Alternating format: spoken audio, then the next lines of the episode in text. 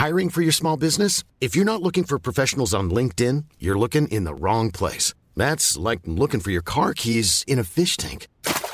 LinkedIn helps you hire professionals you can't find anywhere else, even those who aren't actively searching for a new job but might be open to the perfect role. In a given month, over 70% of LinkedIn users don't even visit other leading job sites. So start looking in the right place. With LinkedIn, you can hire professionals like a professional. Post your free job on linkedin.com/people slash people today. Le sponsor de cet épisode des couilles sur la table, c'est Ada Tech School, une formation pour devenir développeuse et développeur à la pédagogie alternative qui casse les codes et incite les femmes à coder. Et c'est important car les femmes sont encore largement sous-représentées dans le monde de la tech. Ada Tech School offre une formation unique de 21 mois, dont 12 en alternance, sans prérequis techniques ni académiques. Alors si vous souhaitez vous reconvertir dans un secteur très porteur, Ada Tech School vous attend. L'école est implantée à Paris, Lyon et Nantes. Il y a trois rentrées par an et la prochaine est le 27 mai. On nous dit qu'il reste quelques places. Ça vous intéresse? Vous pouvez postuler dès maintenant ou vous renseigner sur le site adatechschool.fr. Ada, A-D-A, Tech et School. Et en attendant, bon épisode Les couilles sur la table, Kif Taras, le crossover des deux podcasts.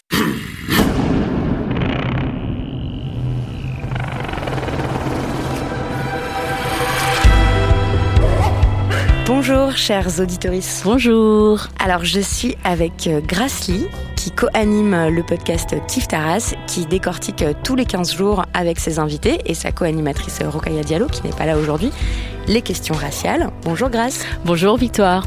Et donc dans cet épisode, on va s'intéresser aux masculinités asiatiques, c'est-à-dire qu'est-ce que ça fait d'être un homme asiatique dans un pays majoritairement blanc, à quel cliché est-ce qu'on est confronté, à quel rapport de force, à quel stéréotype? Pour cela, on va s'appuyer sur de nombreux exemples tirés de la pop culture, de films, de séries, et puis sur le vécu, euh, le témoignage et l'analyse de nos deux invités, Stewart Shaw, bonjour, Bonjour. et Stéphane Louis Kong, bonjour. Bonjour. Alors Stewart Shaw, vous êtes euh, consultant à l'Institut Via Voice, vous avez fait des études euh, de sociologie, Euh, vous avez 25 ans. C'est bien ça. Et Stéphane Licong, vous êtes réalisateur, metteur en scène, et vous êtes l'auteur de plusieurs pièces, comme par exemple le cabaret Jaune Citron. Oui, tout à fait. Alors, comme euh, on est dans un crossover Kif Taras et les couilles sur la table, je vais demander à Victoire déjà si c'est possible qu'elle puisse tutoyer euh, nos invités parce que naturellement elle les a on vouvoyés. adopte- Ah oui, pardon, c'est vrai. Euh, eh ben, on adopte les codes Kif Taras, donc euh, je vais vous te tutoyer. Voilà. Comme on est dans Kif Taras aussi et qu'on saute à pieds joints dans les questions raciales et que les auditeurs et auditrices ne vous voient pas euh, quand vous parlez, j'aimerais que vous vous décriviez euh, physiquement, alors euh, pour que vous vous situiez sur le plan racial et qu'on comprenne, euh, voilà, pourquoi vous parlez sur les masculinités asiatiques. Alors moi, je suis, par exemple, je suis une femme euh, asiatique. Et toi, Victoire, comment tu te décrirais? Ah bah, moi, je suis une femme blanche. Voilà. En fait, t'as la même couleur que moi, mais elle Alors, se dit blanche. C'est vrai que je l'ai. Non, mais c'est vrai que je l'ai. jamais dit, mais oui. Enfin, euh, on me demande très très souvent euh, quelles sont mes origines. Ah ouais. Ouais, mais je réponds que je suis euh, berrichonne. voilà, mais c'est vrai que j'ai la peau un peu mate. Ah oui, donc on, on dit un peu, t'es un peu une fille du Sud ou un truc comme ça. On me dit euh, non, euh, est-ce que t'es libanaise? Ah. Enfin, tous les pays de la Méditerranée, en fait, euh, ça marche. Euh, on me demande souvent pour tous les pays de la Méditerranée, que et quand j'y vais, c'est euh, au Portugal, on me dit est-ce que t'es portugaise, euh, euh, au Liban, en Algérie, etc. Et sinon, les Indiens, souvent, ils me demandent si je suis indienne. Bon, bah écoute, tu, tu peux être dans chaque pays et faire euh, autochtone. Mais je pense que après ça m'a jamais, euh, enfin ça Oui. m'a, j'ai jamais subi aucune discrimination euh, en raison de cette apparence-là et j'ai grandi dans une famille blanche et une culture blanche, etc. Donc euh, voilà, je suis une femme blanche. Et toi, Stuart, euh, est-ce que tu peux te décrire et si tu te qualifies, si tu te définis, euh, comment tu te définirais? Alors au Liban, on me prend pas pour un Libanais. Euh, non, alors moi je suis euh, franco-cambodgien, donc j'ai des origines cambodgiennes. Euh, plutôt petit, ça c'est quelque chose qui, qui me travaille beaucoup. Assez, assez fin, mais sinon j'ai pas vraiment réfléchi à la question de... Je, je me suis jamais vraiment décrit physiquement. Je pense que c'est déjà une, question et un sujet en soi, mais je me suis rarement décrit physiquement. Et je voudrais dire aussi par rapport au fait que tu sois franco-cambodgien, moi aussi je suis d'origine Mhm. cambodgienne, mais moi je suis chinoise cambodgienne, donc j'ai la peau claire. Mhm. Et toi, tu es cambodgien? Alors, cambodgien, cambodgien, donc j'ai la peau plutôt mate. Et toi, Stéphane, euh, comment tu te définirais si tu dois te définir? Eh bien, euh, comme un homme asiatique. Voilà, je vais être euh, aussi concis que toi. je vais pas forcément rentrer dans les détails, mais oui, d'origine vietnamienne, né en France, grandi en France, et voilà, avec ces deux aspects français et vietnamien qui comptent beaucoup pour moi et dans mon identité. Voilà, je vous propose qu'on démarre tout de suite, on plonge dans le sujet et qu'on parle directement d'un rapport de, de force qui révèle énormément de choses sur comment on considère euh, la race en France. Et donc, je propose qu'on parle de séduction, euh, de sexualité, puisque c'est l'un des domaines où ces rapports-là entre le, genre et la race se révèlent très très nettement. Vous, quelle a été euh, votre expérience en grandissant en tant qu'homme vu comme asiatique, en tant qu'homme asiatique, par rapport à cette capitale de séduction ou la façon dont vous étiez considéré sur le marché de la séduction en termes d'attractivité en France? Très attractif, très. non, je, je, c'est vrai que ce serait mentir de dire qu'on est qu'on est un peu euh, extérieur à toutes les représentations collectives euh, qui sont euh, qui sont construites finalement et dans lesquelles on baigne depuis qu'on est qu'on est très jeune. personnellement, j'ai jamais, là encore, alors je, je me suis jamais vraiment posé la question sur le terrain de la séduction. Je suis en couple depuis un certain nombre d'années, depuis assez jeune. Donc finalement, cette question-là, je l'ai, euh, je l'ai rarement abordé, je l'ai rarement vécu, mais je sais qu'elle existe. Il y a quelque chose, il y a une présence à l'esprit finalement. Alors c'est quoi ces clichés, ces stéréotypes, euh, Stewart? C'est effectivement le, le fait de ne pas être forcément un modèle de virilité qui se diffuse depuis un certain nombre de, de, de, temps et puis, et puis qui se diffuse par, euh, par euh, un ensemble finalement de vecteurs. Alors c'est des représentations, je disais, collectives dans les médias, ça peut être euh, aussi dans, les, dans, tout ce qui est artistique. Donc c'est vrai que c'est des, des choses que l'on retrouve assez, assez régulièrement et des choses qui sont appliquées dans le quotidien. On est très souvent sujet parfois à des, à des moqueries, à une forme de différenciation, presque de marginalisation sur certains euh, sur certains points. C'est des choses qu'on a à l'esprit, que j'ai personnellement, moi, pas vraiment vécu, mais pour des raisons qui sont les miennes, euh, parce que voilà, je, comme je vous ai dit, je suis en couple depuis assez longtemps. Mais je sais que c'est quelque chose qui existe et qui, qui peut être aussi euh, problématique et qui nous met, euh, tu parlais Victoire, de, dans un rapport de force, effectivement, dans un rapport de force, en plus avec nous-mêmes, avec notre rapport au corps. Donc c'est vraiment pas évident de d'émerger de, tout ça. Stéphane? Oui, ben, je vais rebondir sur ça. C'est vrai que globalement, je pense que l'homme asiatique, ou si on parle, si on remonte un peu plus loin, même au, moment de l'adolescence. Euh, en dehors même de la désexualisation, je pense qu'il y a même une forme d'invisibilité, c'est-à-dire que l'homme asiatique euh, n'existe quasiment pas. En termes de séduction, il n'est pas considéré. On peut considérer que ça peut être éventuellement un bon ami, la personne qui va vous aider à faire vos maths, etc. Mais le petit ami euh, idéal, non. Donc c'est tout ça est un peu ancré de façon sourde dans un imaginaire collectif, effectivement comme disait Stuart, euh, euh, les médias euh, ont beaucoup participé à ça pendant un certain temps et on espère que là les, choses commencent à changer. Mais en effet, je pense que voilà, c'est une forme de d'invisibilité, le fait de ne pas exister sur ce marché, comme tu dis. Alors moi, je vais jeter le pavé dans la mare tout de suite. Hein. J'aimerais qu'on parle du petit zizi. Parce que ça, c'est quelque chose. donc oui, parce qu'un des clichés euh, sur euh, les hommes euh, asiatiques, donc là, il y a même plus de, de différence qui est faite, hein, cambodgien, japonais, chinois et tout, c'est que voilà, mm. un, homme asiatique a un petit pénis. Ouais, sans fausse pudeur, c'est la représentation qu'on a des hommes asiatiques. Ce serait qui serait, quand tu dis moins de virilité, c'est pas un modèle de virilité, ça, c'est équivalent. C'est équivalent au fait que il ne serait pas bien doté. Mm-hmm. Et du coup, ça, est-ce que c'est quelque chose que vous pouvez euh, en tant qu'homme, euh, ressentir Alors, je, voudrais dire euh, déjà dans la sphère hétérosexuelle par rapport aux femmes, c'est parce que c'est quand même, on le sait ici dans ce podcast Les couilles sur la table, que c'est un, un, des organes sexuels qui est censé procurer du plaisir à la femme, en tout cas dans la construction. Oui, avec l'idée que voilà, un gros pénis c'est associé à la virilité. Plus on en a une grosse, et plus c'est viril. Enfin ça, on, voilà, on l'a vu au fur et à mesure des épisodes et tout que c'est vraiment un attribut euh, voilà. idéal. Et aussi dans la sphère homosexuelle, parce que euh, le, rapport de, fin, le, rapport de force dans la domination et dans la, le marché matrimonial, il, il, est aussi présent. Il y a une, certaine image des hommes asiatiques en couple dans les relations gays. Est-ce que vous, ça vous a euh, gêné ou est-ce que ça vous a euh, voilà.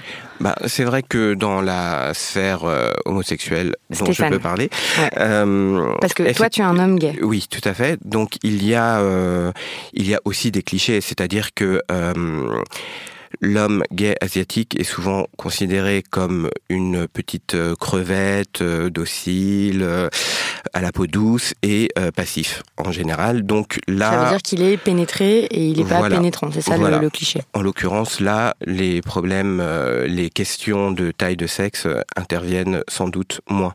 Donc, effectivement, il y a une, une sorte de hum, généralisation. Heureusement, c'est pas systématique, mais euh, une sorte de généralisation. Si tu es euh, gay asiatique, tu es forcément euh, passif, euh, etc. Donc, euh, les clichés euh, existent, y compris euh, dans une minorité au sein d'une minorité. Donc euh, oui, c'est quelque chose auquel on peut être confronté euh, assez régulièrement. Après, comme pour tout cliché qui soit sexuel, lié au genre ou à la race, il faut savoir le détourner, en jouer, s'en moquer, en rire ou. Mais il existe quand même très fort. mais il existe de façon très forte. Je, oui. je me souviens d'avoir vu passer des, des articles sur l'application Grinder, donc c'est Oui. une application de, de rencontre pour les hommes homosexuels, euh, où il était écrit sur les profils euh, No Asian, Oui, oui. donc ça veut dire pas d'asiatique. Oui. Oui, oui, c'est quelque chose qui est euh, encore assez fréquent, effectivement. Donc, euh, vous, vous l'avez vu? Oui, oui, je l'ai déjà vu. Effectivement, c'est pas euh, considéré comme spécialement sexy. c'est pas forcément le meilleur produit sur le marché, si j'ai envie de. Vous voulez dire l'homme asiatique? Voilà, oui. Et euh, du coup, après, il y a aussi quand même, euh, euh, de la même manière qu'il peut y avoir une euh, fétichisation de la femme asiatique, il peut aussi y avoir une fétichisation de l'homme asiatique gay. Donc, euh, et là, auquel cas, euh, on est sur, comme je disais tout à l'heure, des euh, des euh, des euh, jeunes gens, euh, voilà, passifs, imberbes. Alors moi j'ai vu que ça s'appelait euh, des Rice Queens. Oui, tout à fait. Attends, qu'est-ce que c'est un rice queen? Alors, un Rice Queen, c'est un homme blanc gay qui ne sort qu'avec des Asiatiques. Et les gens, ils se revendiquent de ça? Bon, ils peuvent se revendiquer, oui, oui, oui. De la même manière que euh, des Asiatiques peuvent dire, bah, moi je préfère les Rice Queens euh, pour une raison X ou Y. Et il existe aussi un nom pour les personnes asiatiques qui, Qui ne ne sortent sortent qu'avec des blancs. Oui. Ah, d'accord. Ah, alors, alors oui, moi j'ai vu avec les, les, les Asiates, avec les blancs uniquement, ça s'appelle euh, Potato, Potato. Queen, Ouais. absolument. Des quoi? Des potato Parce queen? qu'une patate est blanche, donc voilà, donc ce sont, on- il y a jaune. toujours des ou jaune, c'est vrai, mais bon, Ou on a gardé le, bon. le blanc ou rose. Et, euh, et pour les asiatiques qui ne sortent qu'entre eux, c'est le sticky rice, donc le riz gluant, parce que les, riz, les grains de riz collent entre eux. Voilà. Bon, faut avoir aussi une forme, euh, il faut y voir une forme aussi de, de dérision. En, en fait, c'est euh, une sorte d'argot euh, gay, une façon de se définir de façon parfois moqueuse, certes, mais qui en dit aussi beaucoup sur euh, ces euh, catégorisations. Oui, sur le fait que, enfin, on, on- c'est comme si c'était le premier critère, le seul important, celui qui définissait toute la personne, quoi. De dire euh, no Asian, ça veut dire euh, peu importe à quoi tu t'intéresses, à quoi tu, qu'est-ce que tu fais, quels sont tes goûts, quelle est ta personnalité et tout. euh, je ne vois chez toi que le fait que tu sois un homme asiatique et c'est ça qui m'intéresse ou qui ne m'intéresse pas. Exactement. C'est très violent comme. Bon, c'est assez violent. c'est toute forme d'exclusion est, est violente. Et quand on est sur euh, ce type d'application, de rencontre, où on se dit voilà, c'est l'ouverture, etc. Euh, voilà. Après, il y a, il y a d'autres groupes hein, qui sont discriminés. On, on voit régulièrement euh, pas de gros, pas de personnes efféminées. ouais, no fat, Euh, voilà. no femme. Exactement. Mhm. Et puis euh, bon, on voit aussi d'autres groupes qui sont qui sont exclus, hein, mais mais asiatiques, ça revient quand même assez régulièrement. Alors moi j'ai vu en tant que femme asiatique de nombreuses femmes asiatiques dire qu'elles ne sortaient pas avec des hommes asiatiques. Donc ça, ça arrive assez souvent dans les réseaux, euh, sur les réseaux sociaux. Euh, Donc le- là, on parle dans la, dans le, la, La sphère, sphère hétérosexuelle. hétéro, ouais. D'accord. Et donc, il y a des femmes qui euh, pensent que sortir avec un homme asiatique, c'est soit cliché, c'est-à-dire qu'on reste entre nous, les communautés ne se mélangent pas, etc.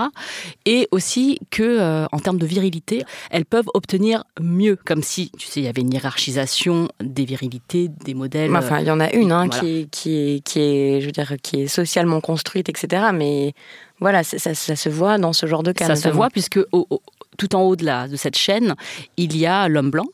Et donc, ce sont des femmes asiatiques qui se réclament, enfin, qui, se disent voilà, moi je sors avec des blancs parce que je peux, parce que je suis assez jolie pour le faire, parce que moi je m'abaisserai pas à sortir avec des hommes asiates. Et donc, moi, en tant que femme asiatique, j'ai eu ce sentiment-là parce que j'ai été nourrie dans un moi j'ai vécu en France donc j'ai été nourrie euh, d'imagerie euh, collective liée au fait que l'homme asiatique n'est pas quelque chose de euh, c'était pas le trophée que tu allais brandir auprès de tes copines pas le petit ami idéal quoi. pas le petit ami idéal voilà et en revanche j'ai quand même ressenti moi le fait que si je m'étais enfin je, je, me suis quand même intéressée à des hommes asiatiques, puisque j'en ai rencontré dans ma vie qui, qui, m'ont plu. Et je me suis aussi rendu compte que je ne leur plaisais pas. C'est-à-dire que euh, euh, s'ils pouvaient, ils sortaient avec une blanche.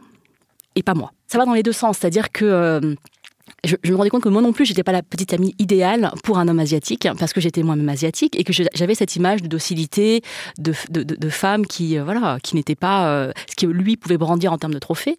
Et la, la seule fois où, enfin, la première fois où j'ai eu un petit copain asiatique, il était américain. C'était un Asian American avec tout le package, tu sais, euh, euh, de la Californie. Euh, tu sais, il était bronzé, il avait une moto. Enfin bon, bref, voilà. Tu vois les, les, films de teenager avec une prom night, bah, c'était lui, tu vois. Et lui, ce qu'il a vu en moi, il a déjà vu une européenne. Et ça, c'est la première fois qu'on ne me niait pas le fait que je sois française. Il me dit Ah, French, French Ah oui, pour, pour lui, tu étais beaucoup plus française euh, qu'une femme asiatique, en fait. De son environnement, c'est-à-dire que lui, c'était un Américain, donc il connaissait des femmes asiatiques américaines. Et il a vu venir une femme, une femme asiatique, mais pas américaine. Donc, du coup, il s'est dit C'était ça qu'il voyait en premier, c'est incroyable. Et voilà, donc c'était l'une des seules interactions que j'ai eues avec des hommes asiatiques, parce que sinon, euh, moi-même, ce, ce cliché-là a beaucoup joué pour moi. Mais je trouve très intéressant ce qu'on se dit parce que finalement, ça pose l'action du corps différemment. C'est-à-dire que le corps, on pense que c'est toujours un rapport à soi, euh, mais c'est d'abord un rapport à ce que les gens peuvent en dire. Que mmh. le, rapport au corps, c'est d'abord le rapport euh, de l'interprétation que les autres portent sur nous-mêmes. Et je pense que de ce point de vue-là, c'est très compliqué pour euh, la communauté asiatique parce que, et c'est ce qu'on se disait, c'est la première question, c'est-à-dire qu'il y, a y a un ensemble de représentations collectives qui ont euh, établi des interprétations qui sont euh, comme elles sont aujourd'hui et, sur lesquelles nous on doit, enfin contre lesquelles parfois on a s'est amené à se positionner. Et c'est quelque chose que j'ai toujours à l'esprit. Euh, je suis très mal à l'aise, ça paraît peut-être un peu ridicule, mais je suis très mal à l'aise quand avec des copains ou dans des, apéros tout ça, on, on parle de sites de rencontres genre Tinder, etc. Parce qu'il y a une forme de projection. Je me dis mais si j'avais été dans ce cas, qu'est-ce que euh, j'aurais fait ou quelle position finalement quelle expérience euh, exactement j'aurais eu. Et je pense que cette expérience là voilà aurait pas été peut-être évidente non plus une forme peut-être de on en parlera après mais de vulnérabilité etc et, et ça c'est quelque chose que j'ai toujours euh, toujours à l'esprit. Signe que l'interprétation collective finalement euh, s'est diffusée s'est intériorisée même dans la communauté asiatique. Et tu, tu vous en parliez tout à l'heure mais c'est exactement ça. C'est-à-dire que même les asiatiques ont intériorisé cette interprétation finalement euh, contre laquelle parfois euh, ils, souhaitent euh, ils souhaitent lutter. Mais il y a des statistiques hein, qui ont été faites. Alors en France, bon, c'est des statistiques américaines parce qu'en France, ça n'est pas possible de faire ce genre de statistiques. Mais il y a un site de rencontre très populaire aux États-Unis qui s'appelle OkCupid. Et OkCupid a, a publié une étude en 2009 et puis ils ont réactualisé en 2014 et en fait ils ont trouvé les mêmes résultats, c'est-à-dire que les utilisateurs asiatiques, les hommes asiatiques, étaient généralement considérés comme moins désirables que les autres. C'est-à-dire que de toutes les catégories, euh, c'était eux qui étaient considérés euh, comme les moins désirables. Voilà, au contraire euh, des femmes asiatiques. Oui. Donc voilà, ça se vérifie sur sur les sites de rencontres et il y a des chiffres quoi là-dessus. Donc et justement ce que tu disais toi Stéphane par rapport à l'hypersexualisation de la femme asiatique, enfin de l'homme, mais l'hypersexualisation de la femme asiatique, c'est le pendant de ce qu'on dit là pour pour l'homme asiatique, c'est-à-dire que le fait que la femme asiatique est censée avoir un petit vagin pour donner du plaisir à l'homme, enfin tout est petit dans ces dans ces êtres là. Il y a ouais, donc image, la femme voilà. asiatique est sursexualisée mm. et l'homme asiatique est sous-sexualisé en fait. Mais il y a hum, une auditrice qui m'a écrit il y a quelques mois, euh, qui s'appelle Juliette, qui est une femme blanche, et elle, elle est en couple euh, avec un homme asiatique. Et euh, elle m'a écrit qu'elle avait été très peinée et très choquée quand elle a été confrontée à des remarques, je cite, ahurissantes euh, de mes proches qui sont soudainement devenus experts en comparaison des tailles de pénis selon l'origine géographique et en histoire sexuelle de l'Extrême-Orient.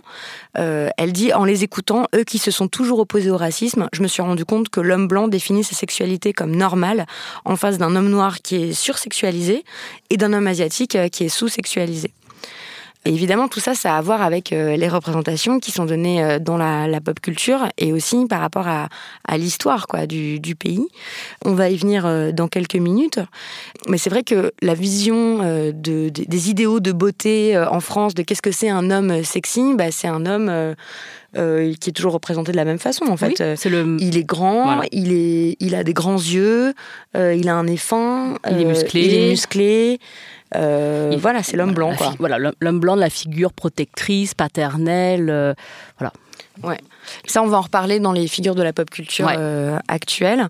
Souvent, quand on parle de ce sujet, on oppose toujours un exemple qui est Ah, mais si, regardez, il y a quand même eu l'exemple de l'écrivaine Marguerite Duras, qui a écrit trois romans, plus ou moins autobiographiques, mais qui sont Un barrage contre le Pacifique, L'amant, et puis L'amant de la Chine du Nord. Elle les a écrits à 20 ans d'intervalle, et chaque fois, elle revient sur son histoire d'amour, enfin, son, son, oui, son histoire d'amour, avec un homme chinois, quand elle, elle vivait euh, en Indochine, parce que c'est là qu'elle a grandi. Donc c'était une jeune femme pauvre qui a cette histoire. Et Grassley, on en a, on en a beaucoup parlé toutes les deux. Et je crois que tu voulais lire un extrait euh, de L'amant de la Chine du Nord. Ouais, je vais lire un extrait euh, du début de L'amant de la Chine du Nord, parce que pour moi, cette, cette œuvre, ces œuvres, puisque à la fois il y a eu l'œuvre littéraire et l'œuvre cinématographique, elles ont beaucoup compté. Moi, je suis une enfant des années 80, 90, et donc toute la culture française a été infusée par cette imagerie pendant très longtemps. Et encore aujourd'hui, je pense que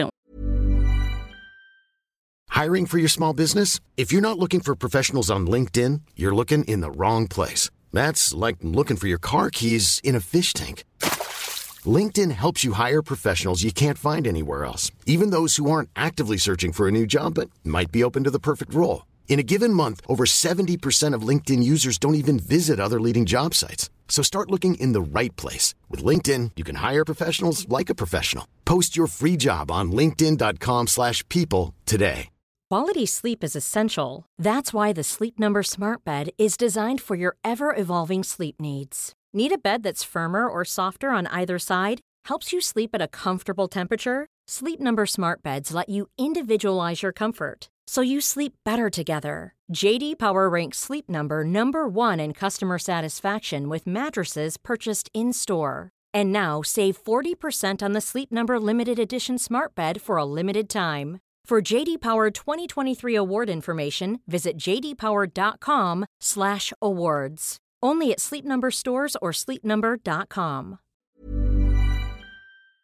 On est encore dedans.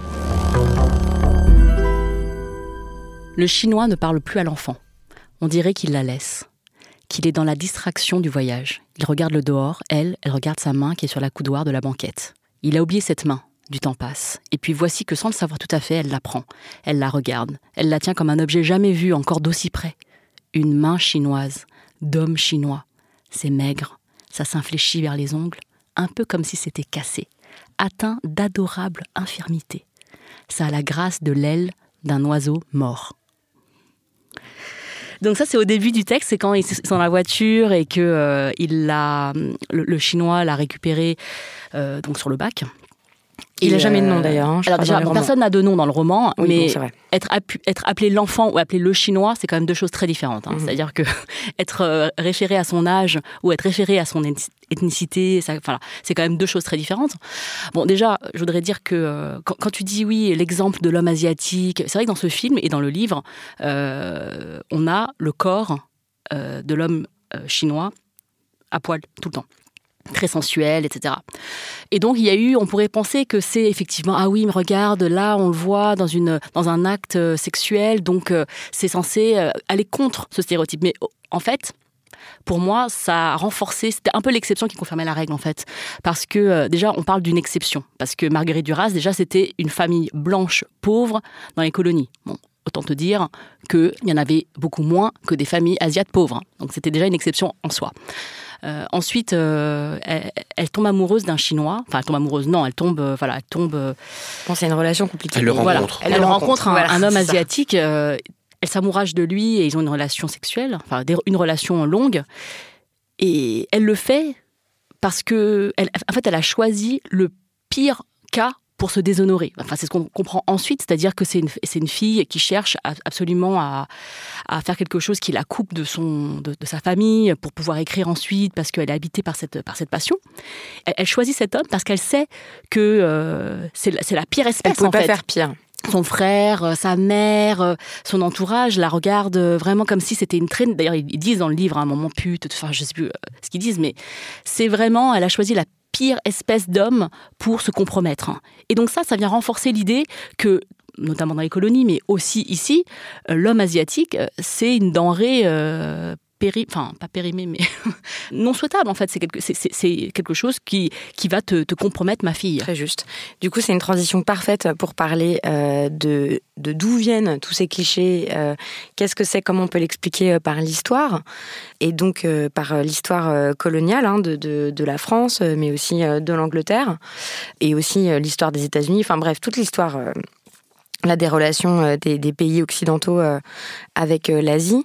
Alors, comme je disais, il y, a assez peu d'universitaires qui ont écrit sur, sur ces questions en France, mais quand même, l'année dernière, il y a eu la publication d'un livre qui s'appelle Sexe, race et colonie, qui était dirigé par Pascal Blanchard, où il y a une centaine de contributions. Et donc, il y a quelques passages qui examinent les masculinités asiatiques dans différents contextes. je vais en citer quelques-uns. Il y a un, court paragraphe sur les, hommes anglais et les hommes indiens et donc comment euh, l'anglais viril, donc le colon, a façonné l'image du, bengali efféminé, qui est resté euh, encore aujourd'hui en fait. Et donc ça, on, le voit aussi. J'ai lu aussi des textes sur en Angleterre, euh, comment les Indiens étaient aussi dévirilisés, etc. Et pour la France, il y a le cliché de l'officier blanc et son boy indigène. Donc c'est Christelle Tarot qui, écrit ça. Elle écrit, quelle que soit la position de l'indien au sein de ces catégories binaires et archétypales de l'indien, l'anglais, le viril, le non viril. En fait, c'est comme euh, l'arabe dans l'empire colonial français. Euh, il doit être domestiqué pour assurer simultanément la stabilité et la pérennité de l'ordre colonial que cette domestication euh, qui construit et éclaire le rapport de domination raciale entre hommes dans le Raj britannique et son armée euh, s'incarne tout particulièrement dans le couple que forment l'officier blanc et son boy indigène. Donc le boy qui, même si lui est aussi euh, militaire, n'en fait pas moins office de serviteur chargé des questions domestiques. Que cette relation particulière d'une grande proximité repose sur une véritable homosocialité, pouvant se transformer dans certains lieux et dans certaines situations en relations homosexuelles, même si celles-ci sont pas systématiquement assimilé à l'efféminement du boy indigène, comme c'est souvent le cas en contexte euh, civil, car ça correspond aussi à un, idéal euh, masculin, euh, des hommes entre eux, de l'armée, etc. Mais il y a quand même ça qui, se joue, quoi. Et on, a hérité aussi de, ce cliché-là, en fait. C'est-à-dire que pour asservir des populations, pour les vaincre et les dominer, il faut aussi les efféminer, en fait, et construire cette image-là de la population colonisée comme efféminée. Alors même que ces questions-là, elles se posent pas du tout de la même façon. Personne va dire euh, ah bah tous les hommes asiatiques dans notre société, ils sont ils sont pas virils. Non, effectivement, on ne se pose pas la question sur place. En fait, là, ce dont on parle, c'est un héritage d'une vision blanche, masculine, hétérosexuelle. C'est la seule voix qu'il y a eu pendant longtemps. Ce sont eux principalement qui ont colonisé donc des, des hommes. C'est eux qui ont exprimé euh, leur voix, leur récit, leur vision. Donc forcément, aujourd'hui encore, on hérite de ça. C'est aussi simple que ça, en fait, je pense. C'est vraiment important de le rappeler parce qu'on fait toujours comme si c'était une histoire qui était passée, comme si ça avait aucune euh, conséquence dans nos vies et tout, alors qu'à l'évidence, euh, au quotidien, euh, cette histoire-là coloniale et le récit que ça a imposé, les rapports de force que ça a imposé, eh ben, ça a des conséquences dans nos vies jusqu'aux détails les plus intimes, en fait. Moi, je me rappelle souvent de cette scène dans l'un des films, c'est dans Full Metal Jacket, je crois, la scène du 5 dollars. C'est-à-dire qu'il euh, y, a euh, y, des, y a des militaires euh, américains, des GI, qui sont au Vietnam, et c'est dans la rue. Et donc il y a une femme asiatique qui passe, et forcément, c'est une prostituée. Et elle dit aux hommes, 5 dollars, 5 dollars. C'est, c'est, c'est Full Metal Jacket ou c'est Apocalypse Now? Enfin bon, c'est, un film, c'est l'un de ces films de guerre euh, américains sur le Vietnam. De toute façon, c'est tous les mêmes. Il y a toujours euh, des, hommes blancs qui sauvent euh, des, pauvres Vietnamiens qui savent pas comment ils vont faire pour s'autogérer. Et moi, ça m'a vraiment marqué cette scène de, la prostitution parce que moi, on me disait 5 dollars, 5 dollars. Cette, cette, idée que toutes les femmes asiatiques seraient des prostituées et de la même manière, tous les hommes asiatiques seraient soit des prostituées soit euh, des boys ou euh, euh, des outils pour la colonie, pour les colons. Ben, disons que pour les personnes de notre génération, on va dire, les seules représentations asiatiques à l'écran à l'époque, c'était les films de guerre du Vietnam donc ou aux actualités. Donc c'était forcément des situations assez tragiques. Et quand on avait des personnages, ben, pour les femmes c'était des prostituées 99% des cas. Les hommes existaient à peine, mais effectivement, euh, voilà, c'était euh, complètement euh, secondaire, voire absolument minoritaire. Donc pas pendant de prénom, pas de prénom, puis surtout pas, de, consistance. et encore une fois, pourquoi? Parce que c'était la vision blanche américaine de ce point de vue. Donc forcément, ils racontaient leur point de vue et ils font ce qu'ils veulent, mais euh, en même temps, euh, voilà, ce, cet héritage euh, perdure et il est temps aussi de bousculer un peu ça. Et c'est exactement ce que disaient tes invités dans l'un des premiers épisodes d'Écoute table que j'avais écouté, que j'avais beaucoup aimé sur les masculinités noires. Ils parlaient tous deux d'une colonisation par le ventre et par le sexe, et ça m'avait vraiment frappé parce que c'est exactement la même chose qui se passe, mais avec des détails différents. Donc c'était Insa Sané et Dé de Cabal qui disaient que on on va civiliser l'homme noir en copulant avec son épouse. Et c'est exactement ce qui se passe euh, dans toutes les, sur tous les territoires euh, où euh, la colonisation a eu lieu. C'est-à-dire que la femme devenait un butin et l'homme devenait un outil. donc la femme, elle sert à asseoir aussi la virilité des mâles qui, arrivent, puisque grâce à elle, ils vont pouvoir faire mal en fait, aux, aux populations locales en disant regardez, on est les maîtres chez vous parce que vos femmes sont les nôtres. Mhm.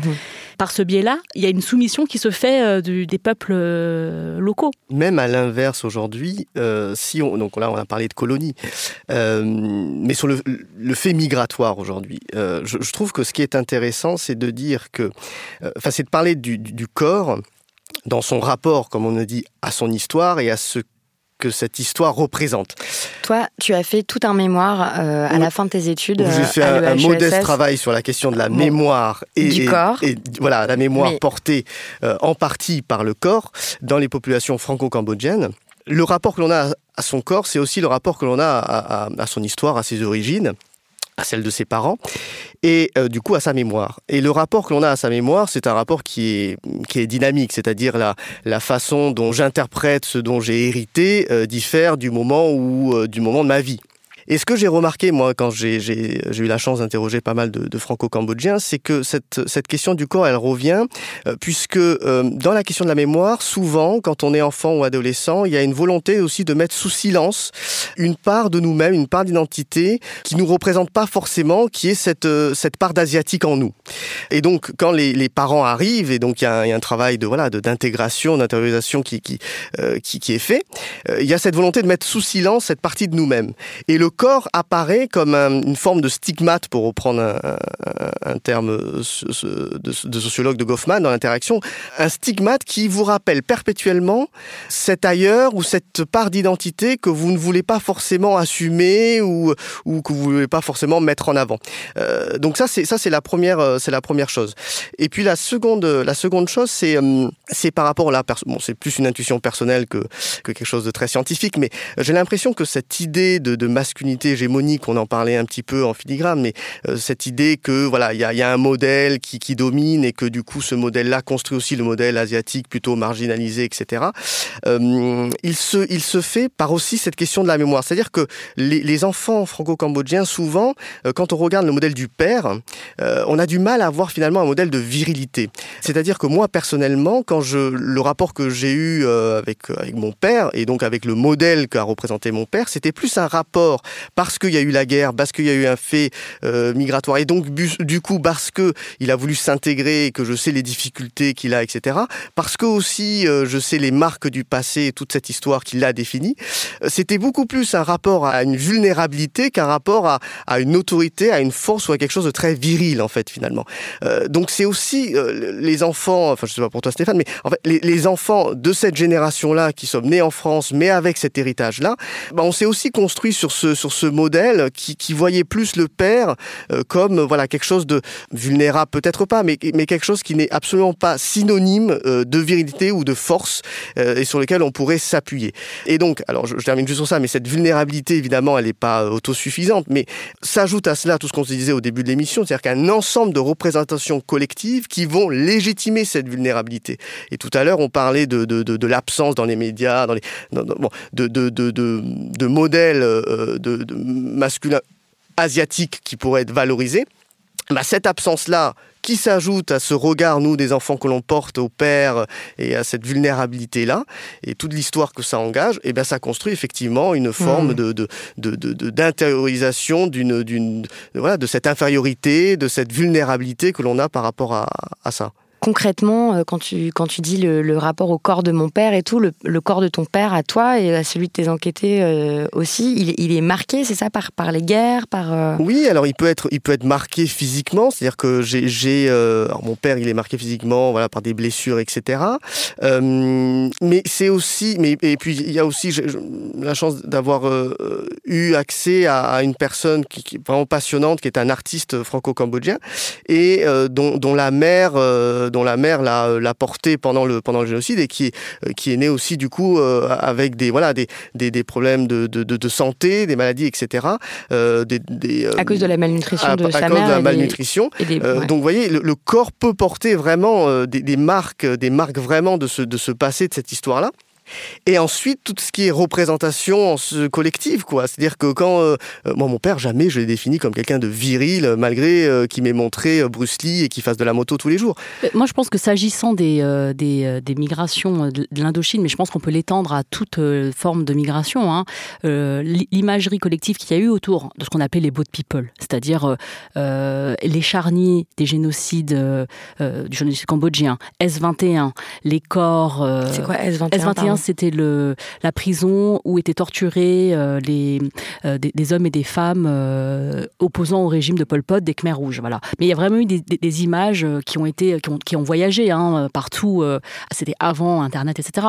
Et donc il y avait des images uniques qui ont voyagé, qui ont marqué les esprits. On a dit oh les pauvres, etc. Enfin, il y a vraiment eu cette image associée à ça. Et je pense qu'on peut, on peut l'étendre à tout ce qui était les corps usés, l'usage des corps par la colonisation, par l'esclavage, par euh, par l'histoire de domination et, tous ces corps, donc notamment masculins, puisque la, force est tout à fait associée au corps masculin euh, dans, le travail euh, pénible, etc. ces visions de ces pères ouvriers, euh, arqués, le dos, avec, plus vieux qui ne devraient être physiquement, ça, c'est des images. Je pense qu'il y a une espèce de double soumission, c'est-à-dire qu'il y a la soumission du fait que ce sont effectivement une infériorité sociale, c'est-à-dire qu'on on arrive là, on recommence à zéro. Je parle pour les personnes qui ont migré en France.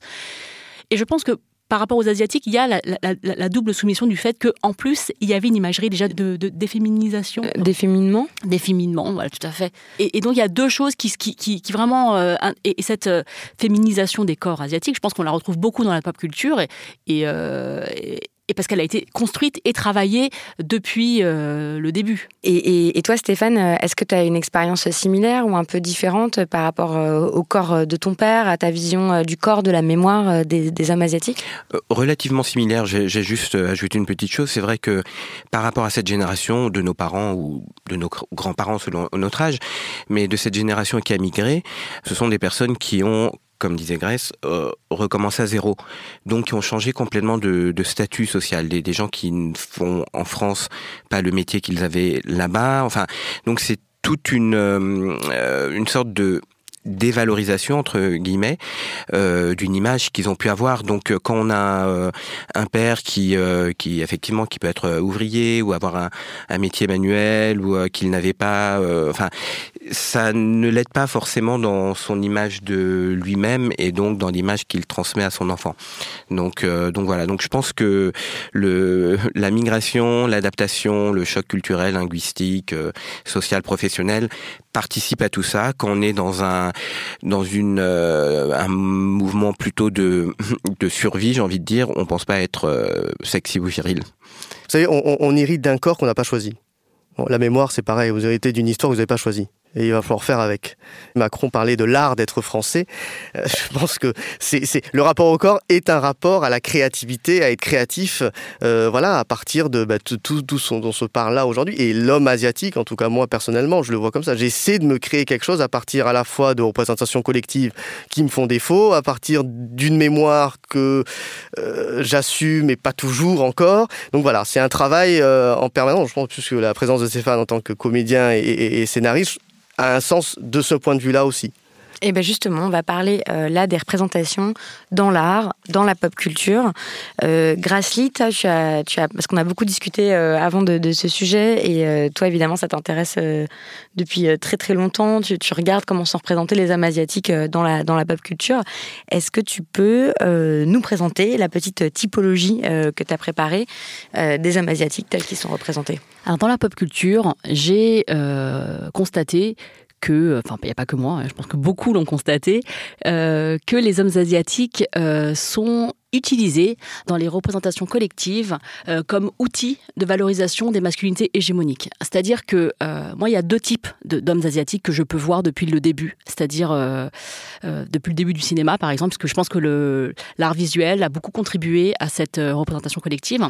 Il y a soit le mec qui fait du kung-fu, il est robuste, il est dangereux, mais par contre, il parle avec un accent. Et il y a le geek qui euh, fait des folies avec des algorithmes, mais quand il s'agit de euh, draguer sa petite copine, alors là, il n'y a plus personne.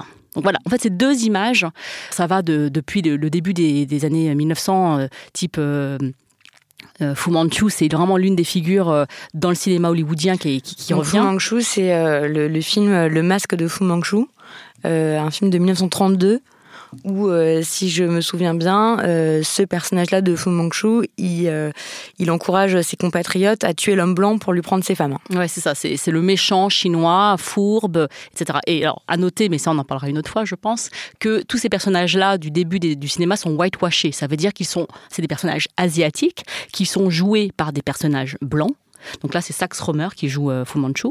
Et donc, du coup, avec un accent, puisqu'il faut, enfin, il faut, il faut, il faut représenter l'homme asiatique. Donc, euh, il parle comme ça, ching chang chong, tu vois. Voilà. Hmm. Et, donc, il n'y a pas que ça, puisqu'il y a Marlon Brando qui a joué Sakini euh, dans, je sais plus, ah oui, la, petite maison de thé. Enfin, voilà, en tout cas, tous les acteurs s'y sont euh, euh, si, on et, ça va jusque très récemment puisque dans euh, The Hangover Very Bad Trip il y a Ken Jeong un homme asiatique qui joue encore ce genre de, personnage. Après il est beaucoup plus complexe hein, Ken Jeong hein, mais en tout cas il joue cet homme nu qui sort d'un coffre de voiture et qui et le mec en face lui dit mais moi aussi j'aime bien Godzilla où est le rapport D'accord. Donc euh, du coup voilà. Donc en fait ça c'est encore. Il y, a ces deux pôles quoi. C'est euh, le, geek euh, asexué. Ouais, c'est le, le, mec safe ou le mec dangereux. En tout cas, c'est deux outils pour valoriser le personnage principal, qui n'est jamais ce personnage-là évidemment. Tu vois. Et est-ce que vous, euh, vous aussi, euh, c'est quelque chose que vous avez, euh, vous avez remarqué Et, est-ce qu'on vous a déjà demandé si vous faisiez du kung-fu ou si vous étiez hyper bon en maths? Voilà, tout ça, ça vient de là, en fait. Ben, forcément, oui. En fait, ces clichés sont véhiculés depuis tellement longtemps et de façon tellement comment dire généralisée que forcément ça imprègne. Donc ces clichés-là, perdure, existe. Donc forcément, oui, si on n'est pas bon en arts martiaux, on est bon en sciences et en maths. Donc euh, voilà, après, euh, si on est bon plutôt en français et en langue, euh, c'est un peu bizarre. Donc oui, je pense que c'est pour décomplexifier les choses aussi que qu'on se dit tout ça. C'est-à-dire que le rapport que l'on a à, entre guillemets l'étranger aussi, il est beaucoup plus facile quand vous mettez des images stéréotypées euh, pour le définir, parce que finalement, euh, sans, sans euh, entrer dans les détails, mais je, pense que si quelqu'un aujourd'hui vous rencontrez un, Cambodgien, il est quand même très compliqué de se dire bon voilà c'est quoi son histoire, mais il est né ici, mais ses parents ont fui. Enfin bon, vous voyez. Alors que l'idée l'idée de c'est un c'est un Khmer, enfin c'est un chinois, parce que voilà il n'y a pas de entre chinois cambodgien. C'est un chinois et c'est ça euh, qui représente euh, sur mes modèles à moi que j'ai en tête euh, et qui sont véhiculés depuis des années. C'est beaucoup plus facile que de se dire c'est un français pas comme les autres avec cette spécificité là, etc., etc. Donc c'est une grille de lecture aussi qui, en, gros facilite finalement l'interprétation des uns et des autres. Et je pense que notre génération a le travail peut-être aussi de déconstruire ces, grilles de lecture-là. Et, euh, les artistes, moi j'avais interrogé, j'ai eu la chance d'interroger pas mal d'artistes sur cette, question voilà, de, bah, de l'identité, etc. Je pense qu'il y a une volonté de déconstruire cette, grille un peu facile des stéréotypes. Donc pas forcément de faire des films où les asiatiques sont représentés comme euh, tout le temps, euh, de pas faire, voilà, et de faire des films qui sont pas forcément non plus en rapport avec l'Asie, alors qu'on est soi-même asiatique. Enfin, ouais, y a, y a une, on essaie, je trouve, cette génération Alors, de qui- déconstruire tout qui ça. essaie? Moi, j'aimerais bien aussi hein, qu'il y ait de plus en plus euh, de personnages asiatiques où ce soit même pas un sujet, en fait. C'est-à-dire, euh, il joue euh, un personnage avec euh, sa vie, ses intérêts, ses motivations et tout, et sans même qu'il soit mentionné euh, le fait qu'il soit asiatique. Mais j'ai l'impression qu'en France, il n'y a, pas beaucoup ça qui existe, non? Enfin, Stéphane, vous, c'est votre, toi, c'est ton domaine de, Oui, de, alors. de- de spécialité. Toi, t'écris des films, t'écris des pièces, et tu, tu regardes tout ça de très très près. Euh, oui, je- j'essaie de surveiller ça puisque ça me concerne. Effectivement, euh, bon, il y a plusieurs raisons qui, qui font que on n'est pas nombreux. C'est-à-dire qu'on a quand même été élevé par une génération qui considère que euh, les métiers sérieux sont ceux liés à la médecine ou éventuellement à l'informatique. Donc, nos parents ne nous encourageaient pas forcément à suivre des métiers artistiques. Donc, ça explique déjà un peu en partie le fait qu'on soit pas très nombreux. Donc voilà. Après, heureusement, il y a des, personnes qui essaient de, qui, ont, qui ont envie de, s'exprimer et qui le font. Donc, euh, que ce soit par exemple en, en théâtre comme euh, Caroline Nguyen qui a fait la pièce Saigon, qui, a joué euh, aux ateliers Berthier, qui revient là en, juin. Euh, voilà, ça, commence un peu à émerger, mais c'est pas évident parce que c'est aussi un, serpent qui se mord la queue parce qu'on entend aussi euh, souvent oui, bah non, ce sujet, ça va intéresser plutôt la communauté. Donc, donc voilà. Or, si on s'en donne un peu la peine et les moyens, on se rend compte que ben les sujets peuvent être aussi universels, ils peuvent être abordés à travers un angle très spécifique, certes, mais toucher un grand nombre de personnes. Quand on parle d'exil, euh, si je parle d'exil via l'angle d'une famille vietnamienne, euh, je parle aussi d'exil en général. Donc, euh, je pense que ça peut intéresser d'autres personnes. Donc voilà, mais il faut il faut s'accrocher surtout parce qu'on on est quand même dans un système qui met du temps à bouger avec voilà des énormément de de, de facteurs entre l'idée d'un film et sa concrétisation, parce que c'est pas juste je prends ma caméra et je filme, on peut le faire.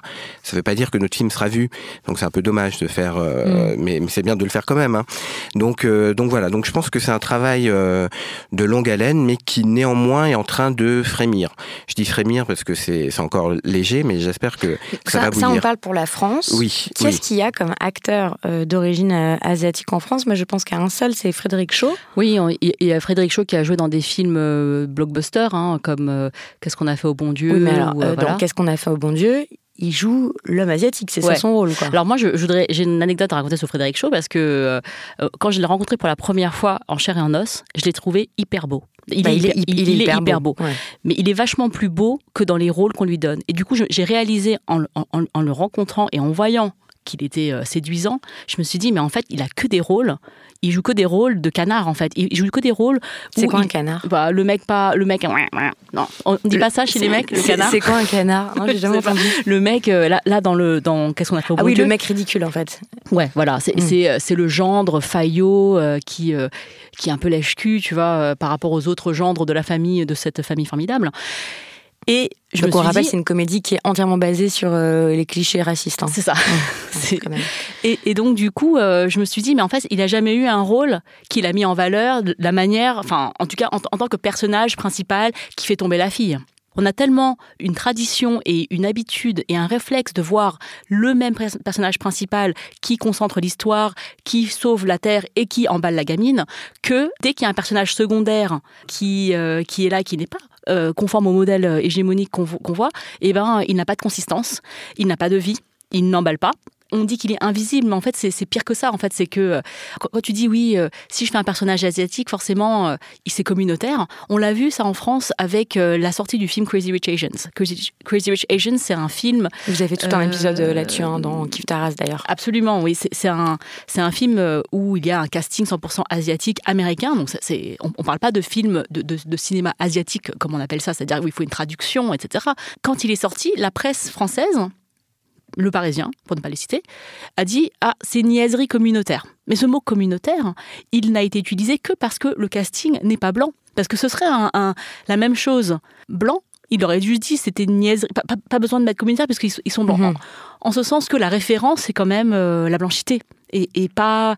On peut pas voir l'universel dans des faciès asiatiques ou autres. hein. Alors, bah, du coup, on peut peut-être parler du cinéma américain. Là, il y a quand même plus d'espoir du côté euh, de la pop culture américaine et du cinéma américain, non? Ben, disons que, comme d'habitude, ça bouge euh, un peu plus rapidement, euh, notamment aussi parce que euh, les personnes s'expriment plus aussi là-bas. C'est-à-dire que il y a des, groupes, des lobbies, que ce soit des, des comédiens d'origine euh, asiatique, euh, qui sont euh, bon plus nombreux peut-être, mais en tout cas plus virulents et qui n'ont pas peur de s'exprimer. Ici, on n'est pas très nombreux à s'exprimer sur ce sujet. Donc, les choses bougent. Ils n'ont pas peur de dire que les Oscars sont trop blancs telle année. Ou... Et du coup, les mentalités changent un peu. Alors, euh, ce qui est intéressant, c'est que aux États-Unis, euh, je pense que le changement commence plutôt déjà sur les petits écrans, sur les séries qui ont un peu plus de d'audace, on va dire. Le cinéma est encore un peu plus euh, empesé, mais ça commence euh, à bouger parce que Crazy Rich Asians a été un très gros succès là-bas. Donc forcément, ça a marché, ça fait des dollars. Bon, on commence à, Mais à voir les choses différemment. on peut citer par exemple Master of None? On peut citer Master of Euh, avec euh, Aziz Ansari, qui est donc d'origine euh, indienne. Indienne, je Ouais, pense. je crois. Ouais. euh, et qui est le personnage principal. Et c'est pas une euh, problématique. On parle de lui en tant que comédien, certes aussi avec ses origines, ses parents, ses traditions, etc. Mais voilà, c'est un personnage principal avec ses euh, mésaventures professionnelles, sentimentales, etc. Sentimental surtout. Enfin, moi, je pense Oui. que le fait de, de, de, de parler d'un d'une personne asiatique, d'un homme asiatique qui a des relations sexuelles, enfin sen- sentimentales, sexuelles, etc., et avec son, enfin, son environnement. euh, c'est quelque chose d'important, c'est un vrai, voilà, c'est quelque chose qui n'existait pas avant puisque c'était l'homme qui n'emballait pas ou le, le C'était le bon euh, copain, voilà. éventuellement. Effectivement. Et puis, euh, bon, on en parlait tout à l'heure, mais il y a quelques séries comme euh, donc Crazy euh, Ex-Girlfriend. Ah oui, alors donc Crazy ou- Ex-Girlfriend, ça, moi, c'est ma série préférée. Et c'est vrai que dans cette série-là, le personnage principal qui a été écrit et qui est joué par euh, Rachel Bloom, donc c'est le personnage de Rebecca Bunch. euh, en fait, toute la série est construite autour euh, de sa passion folle et obsédante pour un homme qui s'appelle Josh Chan. Et Josh, Josh Chan, il est joué par Rob- comment il s'appelle l'acteur? Roberto Rodriguez 3 Ou Vincent Rodriguez. Vincent Rodriguez. 3 Vincent Rodriguez. Ouais, c'est ça. ouais. Vincent Rodriguez euh, 3 et, euh, et lui il est d'origine euh, philippine, ouais. Mhm. et en fait ce n'est même pas un sujet dans la série en fait c'est juste euh, l'amour de sa vie elle est obsédée par Voilà. lui elle rêve de lui elle veut coucher avec lui etc et voilà c'est le love interest principal euh, de, de, de ce personnage c'est vrai que c'est c'est assez nouveau quoi et c'est très elle quitte- rafraîchissant voilà, en fait euh, elle, quitte euh, tout pour euh, pour le suivre pour, en euh, Californie pour, euh, pour le suivre, pour le retrouver, pour essayer de le, de le séduire. Et euh, effectivement, le fait qu'il soit asiatique n'est pas une question à un seul moment. Et de façon globale, en dehors du, du fait que ça change, ça change aussi d'avoir ben, des, des visages nouveaux, des, des, des situations euh, un peu différentes et que, et que ce soit pas euh, euh, tout un plat, c'est un fait donné, point barre. Et en même temps, voilà, c'est son petit coup de folie et on, on a envie de la Mais la série est très très forte hein, pour ça. La même chose quand il y a un personnage, par exemple, qui il y a, un- personnage de femme euh, qui est hétérosexuel et après elle se met avec une fille et ça n'est jamais discuté pendant la série en fait. C'est ça n'est pas un sujet, c'est juste des faits. Donc euh, c'est une série vraiment que je conseille, que je trouve très Ouais, c'était très rafraîchissant, très novatrice, très drôle en plus. Donc, euh, sur toutes ces questions-là, quoi, à la fois raciales et de représentation de différentes orientations sexuelles, de genre, etc. J'aimerais aussi citer euh, la série euh, Fresh Off the Boat, qui est sur ABC pour, pour la cinquième ou sixième saison, là maintenant, qui a été créée euh, d'après euh, le livre de Eddie Huang, qui est d'origine euh, asiatique, euh, et, et Constance Constance Wu, qui joue la, la- le rôle de la mère, qui, voilà, c'est un- une série qui a quand même aussi, depuis plusieurs années, travaillé l'image des Asiatiques aux États-Unis, et qui a permis à Crazy Rich Asians, je pense, de, de voir le jour. C'est ce genre Oui. de- de- Mhm, absolument. et moi, j'aimerais aussi citer Stephen Young. Euh, Mhm. qui est d'origine euh, coréenne, qui a joué dans euh, The Walking Dead et qui a donc qui a fait un tollé quand il est mort d'ailleurs dans la saison euh, 7, je crois. Spoiler. Pas- et donc il y a carrément des gens qui ont demandé, enfin, qui il y a eu tout un truc où les gens se disaient non, il faut qu'il revienne dans la série et tout. Et, euh, et là, je me suis vraiment rendu compte que, enfin, moi, je regarde pas The Walking Dead, ça me fait trop peur, mais je me suis vraiment rendu compte qu'il y avait des gens qui, qui, qui aimaient son personnage au-delà du fait de, de qui il était physiquement. Donc, euh, il y a John Cho dans Star Trek et dans euh, dans d'autres séries de euh, Harold et Kumar, Kumar, il fait aussi. Et voilà. en tout cas, enfin moi, pour moi, il y a énormément de de, de, de séries aujourd'hui et de films qui, enfin notamment les films indépendants qui vont à Sundance et tout. Hein. On n'a pas forcément accès à ces, à ces films-là, mais cette créativité là, elle s'exprime avec des personnages complexes, humains, c'est-à-dire réhumanisés. Enfin, on leur a redonné une une épaisseur, une complexité. Une Voilà. Euh, et ça, je pense que ça se joue vraiment au niveau de, de, du, screen, du, screenwriting. Et je pense que toi, enfin voilà, Stéphane. Donc de, l'écriture de scénario, mais pour l'instant plutôt outre-Manche ou plutôt outre-Atlantique. Ben, C'est-à-dire que surtout la, la question mm, qui, qui, se pose, c'est euh, aujourd'hui de commencer à prendre la parole, je pense qu'il est temps, et de raconter nos histoires de l'intérieur avec euh, notre vécu. Donc effectivement, euh, ben, les personnages pour moi sont des personnages point barre. Il s'avère qu'ils sont d'origine vietnamienne parce que c'est de ça dont je parle euh, dans, mes films, mais euh, ils doivent être complexes comme n'importe quel bon personnage, euh, si on peut, d'un film. Donc euh, donc voilà. Donc et puis c'est vrai que j'essaie quand même d'aller euh, dans la mesure du possible à l'encontre des clichés. Pour moi, mais j'estime que mes mes personnages et les comédiens qui les interprètent sont séduisants et et je n'ai pas envie de voilà. je, je pense qu'on a suffisamment souffert des clichés pour pas nous-mêmes en reproduire, tout simplement. Ce serait une, euh, ce serait euh, assez, euh, assez stupide et assez catastrophique, je pense.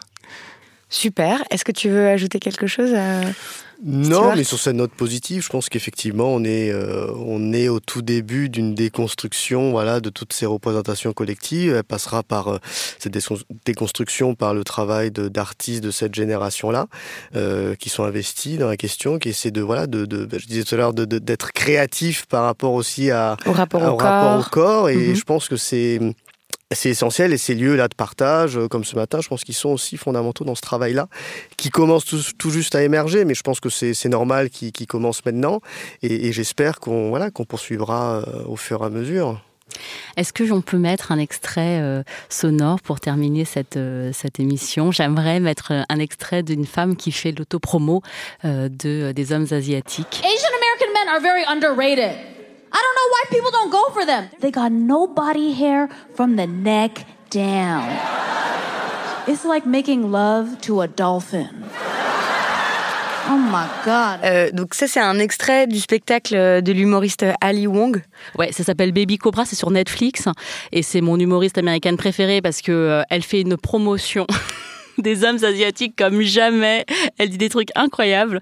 Et, euh, et vraiment, ça, ça, mais attends, mais c'est ok de dire ça, euh, de dire euh, les hommes asiatiques, ils sont vraiment super. C'est comme faire l'amour avec un dauphin parce qu'ils n'ont pas de poils. c'est aussi super fétichisant et essentialisant, non? Mais écoute, moi je pense que par rapport à là où d'où on vient, enfin en tout cas moi je parle en tant que femme, hein, c'est-à-dire moi ça me fait du bien de voir une femme asiatique euh, dire qu'elle kiffe les hommes asiatiques parce qu'ils sont sexy, parce que euh, à un moment elle dit même euh, ils n'ont pas d'odeur corporelle, ils sentent la responsabilité. Et ça, je trouve ça tellement drôle, on dirait ma mère qui parle. Moi, je pense que les clichés, c'est bien quand on, les, quand on en joue et c'est bien quand on les retourne. On est, moi, je suis pas là pour dire euh, c'est interdit de dire qu'ils n'ont pas de poils parce qu'effectivement, il y a des hommes asiatiques qui n'ont pas de poils. Et autant en faire un atout dans une société qui valorise le, le, côté imberbe des, femmes, pourquoi est-ce qu'on ne valoriserait pas le côté imberbe des hommes Oui, et qui au contraire valorise le côté euh, d'avoir de, la pilosité, une grosse barbe et tout, euh, qui sont encore des marqueurs de virilité euh, chez les hommes. Donc voilà, donc c'est vrai que jouons des clichés plutôt que, enfin, comme elle le fait de manière très, très subtile et, et pour moi c'est, enfin pour, pour moi en tant qu'asiatique c'est une libération dans tous les sens. Merci beaucoup à, tous les deux, merci d'avoir pris ce temps-là et d'avoir partagé euh, votre euh, expérience euh, avec nous. Merci. Merci à vous. C'était donc le crossover de deux podcasts de Binge Audio, Les couilles sur la table et Kif Taras. Vous pouvez trouver toutes les informations, les références, les travaux qu'on a cités euh, sur l'article qui accompagne l'épisode. Et sur quoi on t'écrit, toi, euh, Victoire, si on veut parler de l'épisode avec toi? Alors, c'est sur euh, l'adresse les couilles sur la table binge.audio, sinon par message Twitter ou par message Instagram ou par message Facebook. Enfin, il y a 12 000 manières de me joindre. partout. Et toi? Alors, moi, c'est Kif Taras at binge.audio ou sur les réseaux avec le hashtag Kiftaras. Et on fait un gros bisou à Rokaya Diallo qui est pas là aujourd'hui, mais euh, qui est là en filigrane avec nous. Euh, notre, Et moi j'adore écouter ce podcast Kiftaras. Moi aussi j'adore les couilles sur la table. Bon bah voilà. Love, love, love. Love, love, love. Merci Grâce. Merci Victoire. Binge. When you need mealtime inspiration, it's worth shopping Kroger, where you'll find over 30,000 mouthwatering choices that excite your inner foodie. And no matter what tasty choice you make, you'll enjoy our everyday low prices, plus extra ways to save, like digital coupons worth over $600 each week. You can also save up to $1 off per gallon at the pump with fuel points. More savings and more inspiring flavors make shopping Kroger worth it every time. Kroger, fresh for everyone. Fuel restrictions apply.